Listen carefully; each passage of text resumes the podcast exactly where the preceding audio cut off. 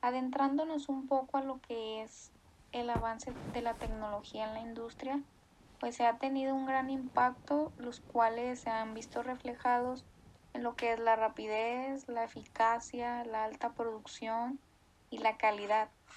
¿Esto a base de qué? A base de los grandes, grandes avances de la tecnología reflejados también en los equipos, los cuales pues últimamente se ha manejado mucho lo que es el sistema automático. El sistema automático pues es un, es un derivado del avance tecnológico, los cuales constan de, de muchas herramientas, ¿no?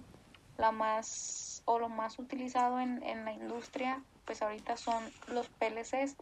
Los PLCs son programadores lógicos, los cuales mediante ellos pues se, se desarrolla un programa lo cual realiza una acción y hace un poco más eficaz o más eficaz el trabajo que se realiza.